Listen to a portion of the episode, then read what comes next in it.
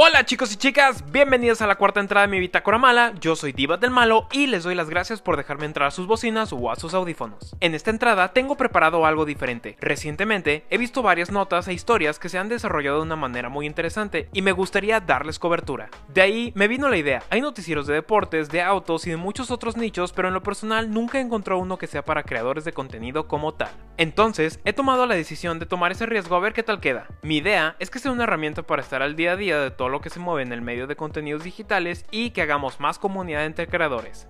Espero que disfruten y les sea de utilidad. Aparte en esta entrada les tengo muchas otras preguntas que espero que me ayuden a contestar.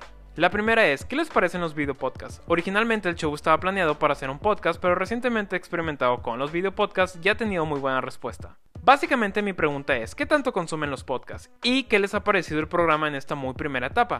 Déjenmelo en los comentarios. Les recuerdo que ya hay otros tres episodios que pueden accesar y que todo el contenido está tanto en video como en podcast por si se lo quieren llevar a su carro o a sus audífonos mientras realizan alguna otra actividad. Sin más que decir, espero que disfruten esta bitácora y puedan encontrar la respuesta a algo que les estaba faltando. Yo soy Diva del Malo, esta es la bitácora mala y comenzamos.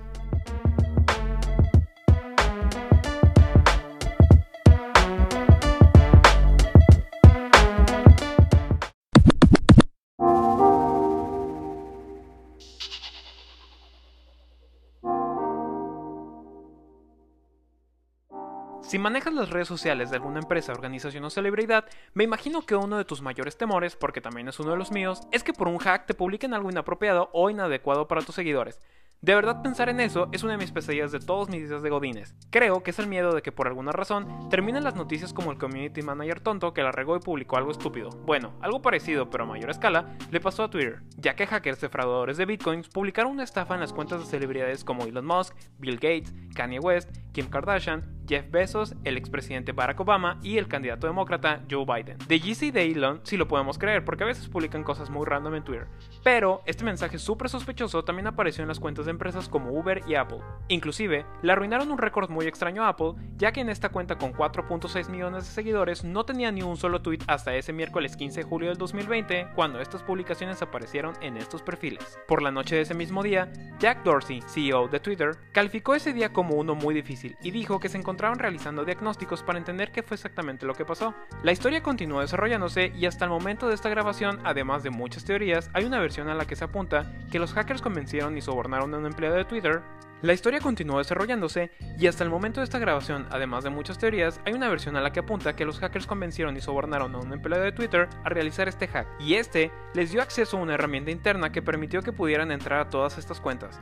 Twitter e inclusive el FBI se encuentran realizando investigaciones muy profundas y obviamente serias para confirmar si el empleado en cuestión fue quien realizó el hack o si realmente compartió alguna herramienta a un tercero para obtener esos datos. El experto en seguridad Alan Woodward comentó en medios que la herramienta con la que se pudo hacer el hack debió de resetear los datos de contacto en las cuentas para así poder restablecer las contraseñas, con un correo electrónico o un teléfono celular diferente al registrado por estas personalidades. Se estima que hubo 130 cuentas como objetivo de este hack, sin embargo el ataque solo pudo controlar a un número más pequeño de cuentas. La verdad, creo que aquí no aplica un uff, qué suerte que solo fue un tweet y nada pasó a mayores como que les borran la cuenta o les borran el contenido. También iban a demostrar lo vulnerable que la seguridad en las redes sociales puede ser. Además, Puede ser, aunque no vi reportes, si alguien cayó en la estafa de bitcoins. Entonces, es un tema muy serio a seguir. Twitter es una red donde mucha información sale, algunas de estas cuando son celebridades se citan como si hubiera salido de su boca. Entonces, en lo personal creo que este tweet fue una muestra de poder de lo que son capaces de llegar a ser y pronto sabremos si su verdadero objetivo fue cumplido. ¿Quién sabe qué tipo de información pudieron ver o qué más hayan hecho? Pongan atención a esta nota, tengan muy bien organizadas sus contraseñas y datos de contacto de todas sus redes sociales.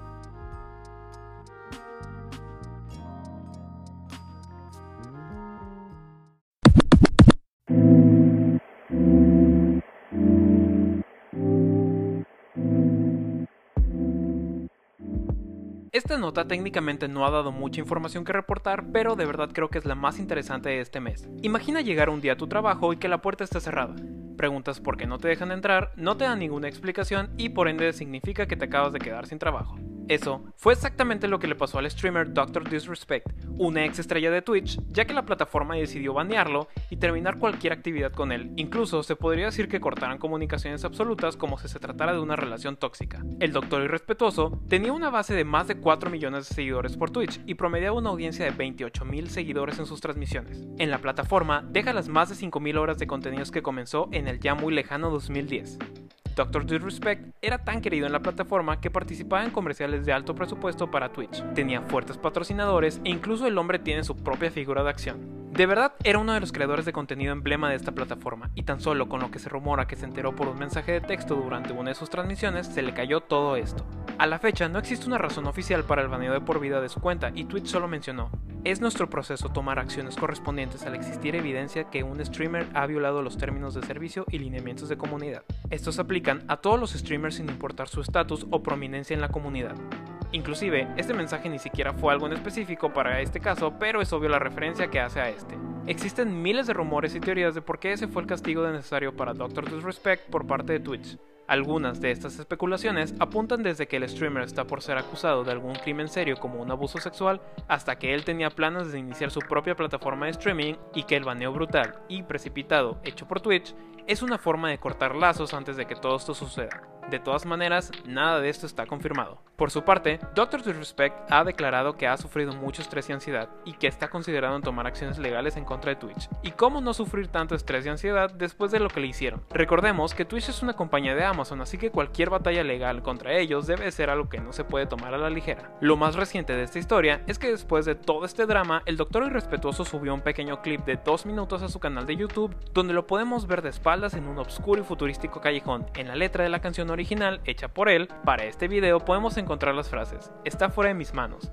pero todavía estoy en control, está fuera de mis manos, nunca podrás llevarte el poder de mi alma. Desde esta bitácora les quiero decir que de verdad estoy muy curioso de en qué va a terminar todo este caso, pero díganme, ¿ustedes a quién le dan la razón? ¿A Twitch por ser directo y cortar relaciones sin importar quién sea por infligir alguna regla? ¿O ven más por el lado de Dr. Disrespect que como creador de contenidos de la plataforma, por lo menos merece las razones específicas de por qué tomaron esa decisión? En lo personal, creo que como creadores de contenidos dependemos demasiado de las plataformas y siempre debemos mantener una buena relación con estas, aunque nosotros somos una pieza clave para estas. Los creadores son la razón por la cual estas plataformas tienen alma y son visitadas además de obviamente el reconocimiento que esto conlleva. Las plataformas por esto pueden ser desde un modelo de negocios sólidos a un espacio de expresión en donde todos desean estar. Creo que una explicación más explícita por parte de Twitch sí fue completamente necesaria, más si este usuario en específico era un vocero de la plataforma. Digo, en un tweet el doc comenta que Twitch nunca le dio una razón específica de por qué tomaron esa decisión y solo le quedó por agradecer el apoyo de sus seguidores en este difícil momento. ¿Y cómo no va a estar teniendo un muy difícil momento? Imagina que te corran así de tu trabajo.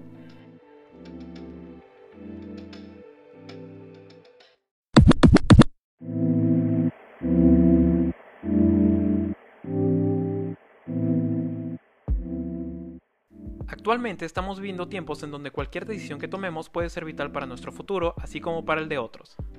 Como creadores de contenido, creo que estamos obligados a cuidar a nuestro público tanto con nuestro contenido así como con nuestro ejemplo. Aún más, si podemos presumir de contar con una comunidad comprometida y vastosa. Esto fue exactamente lo que no hizo el youtuber Kulichi Marquitos Toy, quien por la venta de una gorra por parte de la línea Submerge causó una aglomeración de cientos de personas que obviamente no estaban siguiendo ningún tipo de precaución o distanciamiento social. A tanto llegó el alboroto que diferentes videos en redes sociales de transeúntes de la zona condenando a la larga fila de personas verdaderamente indiferentes actualmente estamos viviendo una situación bastante crítica en todo el país. El estado de Sinaloa no es la excepción. Este no es un tema de juego o que se tome a las ligeras. Tenemos muchas familias que desafortunadamente se encuentran en luto porque la pandemia les quitó a alguien importante para sus vidas, además de todas las personas que actualmente están pasando por esto y no pueden saber qué va a pasar con ellos en más de 15 días. Como que para alguien quiera vender un producto para su beneficio sin ningún tipo de precaución o empatía alguna.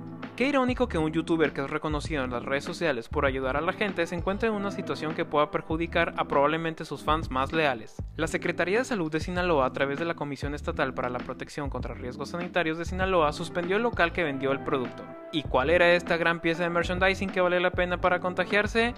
Una simple gorra.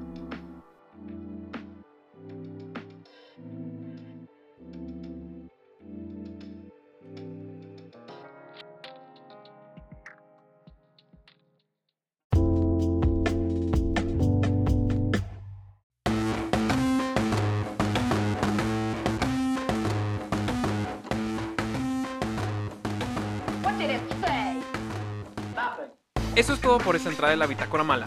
Dime si te gustó el programa y si quieres que haga más de este tipo de contenido. Sígueme en Instagram y en mis redes sociales para seguir la conversación. Si estás escuchando esto en alguna plataforma de podcast, suscribirte o dejarme alguna reseña me serviría mucho.